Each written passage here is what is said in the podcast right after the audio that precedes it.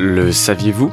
Le nom donné à la pointe Vénus tire son origine du premier voyage de James Cook en 1769 qui choisit ce lieu puisqu'étant le point le plus au nord de l'île de Tahiti afin d'observer le transit de la planète Vénus de 1769 de manière parfaitement optimale.